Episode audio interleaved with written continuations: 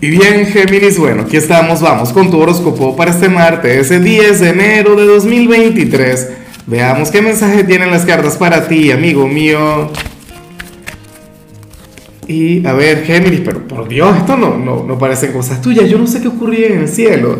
De verdad, porque los signos están saliéndose por completo eh, del personaje, del papel, del guion. Géminis, mira, en esta oportunidad, recuerda que tú eres el gran comunicador del zodíaco, tú eres el mensajero de los dioses, Géminis, tú eres, bueno, el expresivo, ¿no? El, conversador.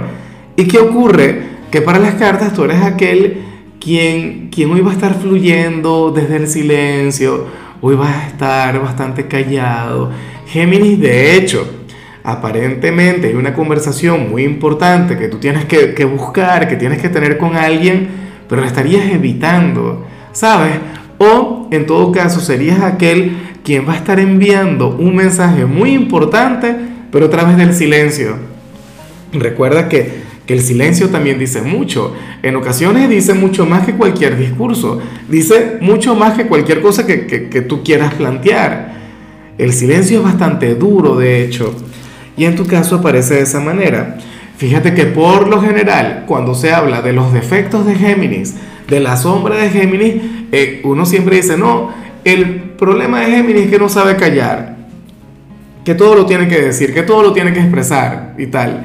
Bueno, hoy eh, yo no sé si esto va a implicar algún sacrificio, si será difícil para ti, pero te va a estar identificando esa energía. Serás aquel quien tiene mucho, pero mucho por expresar, pero vas a callar. Y bueno, amigo mío, hasta aquí llegamos en este formato. Te invito a ver la predicción completa en mi canal de YouTube Horóscopo Diario del Tarot o mi canal de Facebook Horóscopo de Lázaro.